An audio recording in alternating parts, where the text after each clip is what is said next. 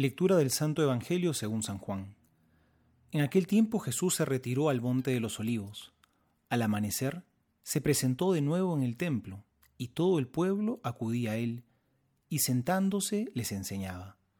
Los letrados y los fariseos le traen una mujer sorprendida en adulterio, y colocándola en medio le dijeron, Maestro, esta mujer ha sido sorprendida en flagrante adulterio. La ley de Moisés nos manda apedrear a las adúlteras. ¿Tú qué dices? Le preguntaban esto para comprometerlo y poder acusarlo. Pero Jesús, inclinándose, escribía con el dedo en el suelo. Como insistían en preguntarle, se incorporó y les dijo, El que esté sin pecado, que le tire la primera piedra. E inclinándose otra vez, siguió escribiendo. Ellos, al oírlo, se fueron escabullendo uno a uno, empezando por los más viejos hasta el último. Y quedó solo Jesús y la mujer en medio de pie.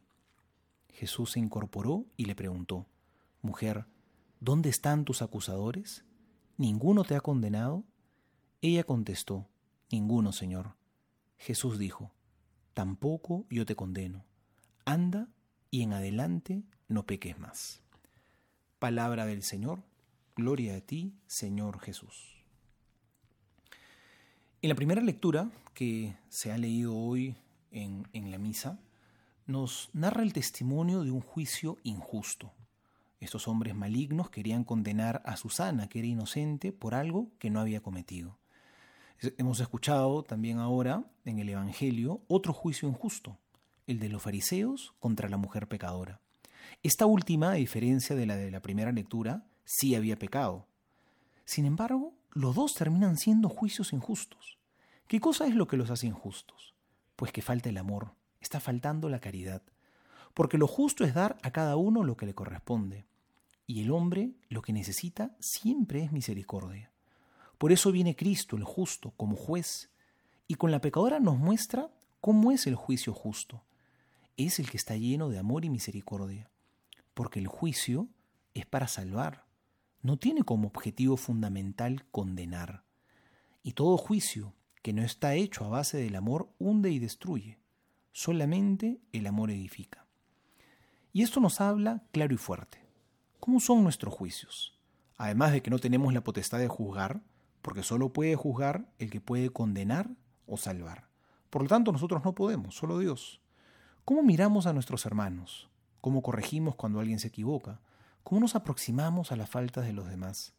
¿Lo hacemos con el amor que edifica o con esa condena interior que solamente hunde y apaga la esperanza? Aprendamos hoy de Jesús. Él perdona a la pecadora con misericordia. El Papa Francisco ha dicho que lo que borra los pecados no es la misericordia, porque Dios también podría, podría perdonarnos con dureza, pero no. Su forma de perdonar es con ternura, es con misericordia.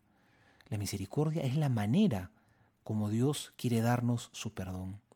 Dios no perdona con un decreto, sino con una caricia, con la caricia de la misericordia, que no nos condena, sino que nos alienta a seguir adelante, porque lo que quiere es nuestra salvación.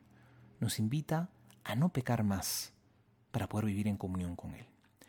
Soy el Padre Juan José Paniagua y les doy a todos mi bendición en el nombre del Padre y del Hijo y del Espíritu Santo. Amén.